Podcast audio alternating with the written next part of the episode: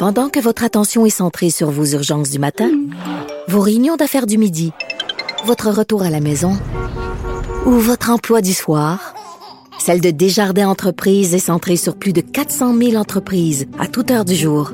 Grâce à notre connaissance des secteurs d'activité et à notre accompagnement spécialisé, nous aidons les entrepreneurs à relever chaque défi pour qu'ils puissent rester centrés sur ce qui compte, le développement de leur entreprise. Antoine Robitaille. Il décortique les grands discours pour nous faire comprendre les politiques. Là-haut sur la colline. Il y a un an, on allait entrer en pandémie, on s'en doutait pas. Mon prochain invité a participé à titre de chef parlementaire à plusieurs des discussions, des premières discussions de la première vague. C'est Pascal Bérubé. Bonjour. Bonjour Antoine. Donc, député de Matane euh, du Parti québécois. Euh, comment ça s'était passé euh, ces, ces, premières fois-là? -là, Est-ce qu'on pouvait déjà entrevoir l'ampleur de la catastrophe? Je dirais qu'on l'a senti dès le jour du dépôt du budget parce qu'il y avait une cérémonie, les traditions au Salon Rouge avec des invités. Et on n'a pas voulu y aller parce qu'on était préoccupé par ce qui se passait. On voyait les, les éclosions un peu partout dans le monde, puis on se disait, ben, on n'est pas à l'abri de ça. Alors déjà, le, le, climat était lourd, et quand le premier ministre a fait sa fameuse annonce, où il suspendait un peu l'activité du Québec, oui. le Québec se repose d'une certaine façon, ça. on a senti que une des conclusions, en fait, de sa décision, c'était que le parlementarisme serait suspendu. Alors, rapidement, moi, j'ai voulu qu'on maintienne le lien puis qu'on participe à ce que j'ai appelé l'équipe du Québec. Tous unis. Et ce lien-là, c'était des conférences téléphoniques avec le premier ministre, une fois par semaine. Et c'est devenu deux fois par semaine. Et c'est peut-être un, un, des éléments les plus méconnus de la gestion de la crise de la première vague. C'est des discussions privilégiées que Pierre Arcan, Manon Massé et moi, on a eues avec le premier ministre Mhm. en circuit fermé. Oui. Et, et, dans le livre d'Alec Castonguay, là, justement, on fait état de toutes sortes de, de réflexions et d'idées et de, et de possibilités de transpartisanerie, même de d'intégrer euh, le médecin euh, très connu euh, Gaétan Barrette dans la gestion de la crise. Vous, vous avez assisté à ça d'une certaine façon. Euh, pensez pourquoi on a finalement renoncé à aller plus loin dans la transpartisanerie? Ben, la question se posait parce que à partir du moment où le premier ministre a envoyé le signal qu'il fallait tous travailler dans le même sens, qu'on avait un, adversaire collectif commun, ben, nous, on voulait être utile. On savait bien que ce ne serait pas le moment de poser des questions sur d'autres sujets. On est renvoyé dans nos circonscriptions, donc à notre premier rôle qui est celui de représenter nos citoyens puis de porter assistance. On, voulait en savoir plus, on voulait échanger et ça a donné la situation suivante, c'est que nos propositions, on en faisait part au premier ministre en circuit fermé, mais nos critiques aussi. Donc, dans les deux cas, euh, on n'entendait pas ça. Donc, le premier ministre et le gouvernement prenaient toute la place avec ce, ce point de presse qui était très suivi et l'opposition n'avait pas de rôle à jouer. On ne nous a pas demandé, par exemple, de participer à la cellule de crise ou euh, on ne nous a pas demandé d'échanger avec le premier ministre sur des décisions qu'il hésitait à prendre.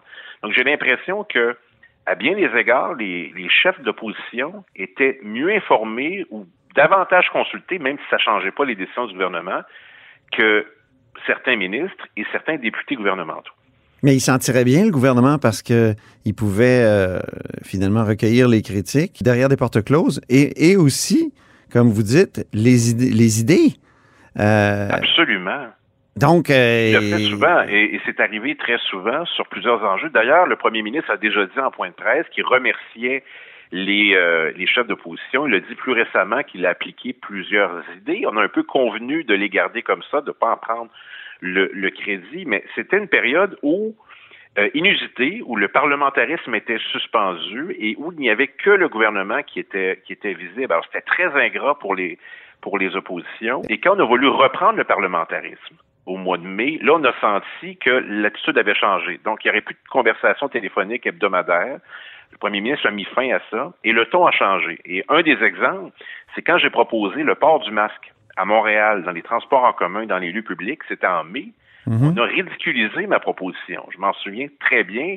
Alors, il y avait toutes sortes de, de, raisons évoquées par le, le docteur Arruda, le premier ministre, notamment que ben, on n'avait pas assez de masques ou c'était une fausse sécurité. Alors, il faut se souvenir de ça. Et euh, c'est arrivé seulement en juillet, le port du masque. Bon, qu'est-ce qui serait arrivé si euh, on avait précipité cette mesure-là? Euh, je pense que ça aurait pu changer des choses, mais il y a plusieurs exemples comme ceux-là qui démontrent que ben, on faisait bien de, d'échanger avec le premier ministre puis de lui faire part d'observations qu'on faisait euh, sur la base des, des conversations qu'on avait avec des leaders, la, la, société civile, avec des citoyens. Est-ce qu'il a été assez généreux avec vous? Est-ce qu'il a reconnu euh, assez les idées que vous avez données, vous, dans l'opposition, pas juste vous, euh, Pascal Bérubé, mais les autres partis aussi? Ben, je dirais en privé, oui. publiquement, c'est arrivé à quelques reprises. Et là, tout ça se termine en mai, comme j'ai indiqué. Donc, après ça, ben, c'est le c'est les questions et les réponses à l'Assemblée nationale. Puis là, on tombe avec, je dirais, une autre phase qu'il faut pas oublier, qui est le, projet de loi 66. Ça, c'était la relance. Là, le ton a changé. Et moi, là où j'ai vraiment décroché de cette attitude, c'est quand le premier ministre a pris tout l'été pour se promener un peu partout au Québec et dire dans chacune des régions, accompagné d'un député de la CAQ, pourquoi les oppositions ont, ont, mal joué leur rôle en n'appuyant pas ce projet de loi. Et finalement, le temps nous a donné raison parce que le projet de loi était si controversé que le gouvernement lui-même l'a abandonné. C'est devenu le projet de loi 61. Et cet automne, quand on est revenu, ben, on était un peu dans la, dans la même atmosphère. Et là, on a senti que euh, ça serait difficile pour nous de poser des questions sans se faire pointer du doigt et que quand le, le gouvernement, lui, prenait des décisions, on considérait que c'était pas partisan. Mais moi, je suis d'avis, et c'est ma conclusion, euh, disons, préliminaire, que le gouvernement a fait beaucoup de politique dès le premier jour avec la pandémie en matière de visibilité, message, utilisation de différentes personnalités pour passer le message gouvernemental. Je sais que de dire ça, euh, ça va un peu choquer le gouvernement, mais je suis d'avis qu'il n'était pas à l'abri de considérations politiques, qu'il avait les yeux rivés, bien sûr, sur la pandémie, sur les chiffres, mais aussi sur 2022, qui est l'année de l'élection. Le premier ministre répond qu'il ne sait pas trop ce qu'il aurait pu faire de mieux. Est-ce que ça vous suggère quoi? Est-ce que vous, vous pensez qu'il se trouve parfait encore? Parce que ça fait quelques fois qu'il semble dire ça. Oui. C'est la deuxième fois. À faveur d'un entretien avec l'actualité, il avait indiqué qu'il n'avait pas commis d'erreur. Maintenant, il indique qu'il n'aurait pas pu faire mieux. Quand je regarde les chiffres au Québec, quand je regarde plus de 10 000 décès, quand je réalise, euh, je suis pas le seul, que le Québec est dernier au Canada, un des pires bilans au monde, puis les jeunes me disent parfois, ben, personne n'aurait fait mieux. Je vais me permettre de dire pour la première fois, ben, était-ce possible de faire pire? Je pense qu'on aurait pu certainement faire mieux. Et parfois, le premier ministre dit, ben, le regret, c'est de ne pas avoir payé plus rapidement les préposés aux bénéficiaires. Ça, c'est un peu l'équivalent lorsqu'on demande à quelqu'un en entrevue, nommez-moi un défaut, puis il répond, je suis perfectionniste. Donc, il y a plein d'éléments qui relèvent pas des gouvernements précédents sur lesquels on pourrait juger de l'action gouvernementale. Par exemple, la, préparation à la pandémie, l'achat des euh, du matériel nécessaire, la question du transfert entre les zones chaudes et, zones les autres froides, euh, le port du masque, la préparation durant l'été. Je rappelle encore une fois que l'essentiel de l'espace a été utilisé pour vanter un projet de loi qui va pas revenir pendant l'automne. Euh, et aussi une volonté de, de, faire la lumière sur ce qui s'est passé, une commission d'enquête publique et indépendante sur une pandémie qui a fait plus de 10 000 morts, ça s'impose. Et j'ai l'impression que la raison pour laquelle on ne veut pas aller dans ce sens-là, c'est pour ne pas risquer de se faire blâmer.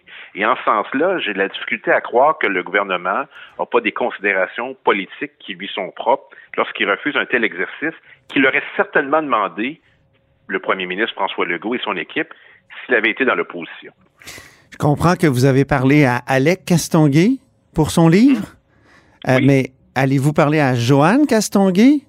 Qui fait l'enquête euh, sur laquelle le premier ministre se, comment dire, euh, se replie tout le temps? C'est la commissaire à la santé et au bien-être.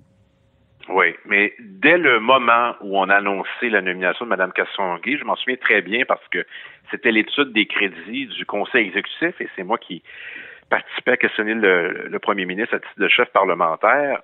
J'ai indiqué que c'était pas ce qu'on souhaitait, c'était pas une commission d'enquête indépendante et publique et que les commissions d'enquête de cette nature-là sont régies par une loi, ce qui n'est pas le cas. Donc, le, pouvoir d'assigner, de contrainte, euh, voire même de, de blâmer euh, besoin, c'est pas ce que le gouvernement a fait. Alors, pour être conséquent, nous ne participerons pas à cet exercice. Mm-hmm. Et on l'a signifié à la commissaire, ah oui. Euh, qui, qui s'en désole, mais il faut être conséquent. Alors, tout ce qu'on avait à dire, on l'a dit tant publiquement que privément au gouvernement. Il n'y a pas de cachette. Alors, ces observations, elles sont faites à la connaissance de tous. Et euh, si on participait à cet exercice-là, on viendrait accréditer euh, le fait que cette commission-là est suffisante. Alors, euh, non, nous ne participerons pas à cette commission. Ben, merci beaucoup, Pascal Bérubé. Merci. Chef parlementaire du Parti québécois, député de Matane. Et c'est tout pour La Haut sur la Colline en ce lundi. Merci d'avoir été des nôtres. N'hésitez surtout pas à diffuser vos segments préférés sur vos réseaux. Et je vous dis à demain.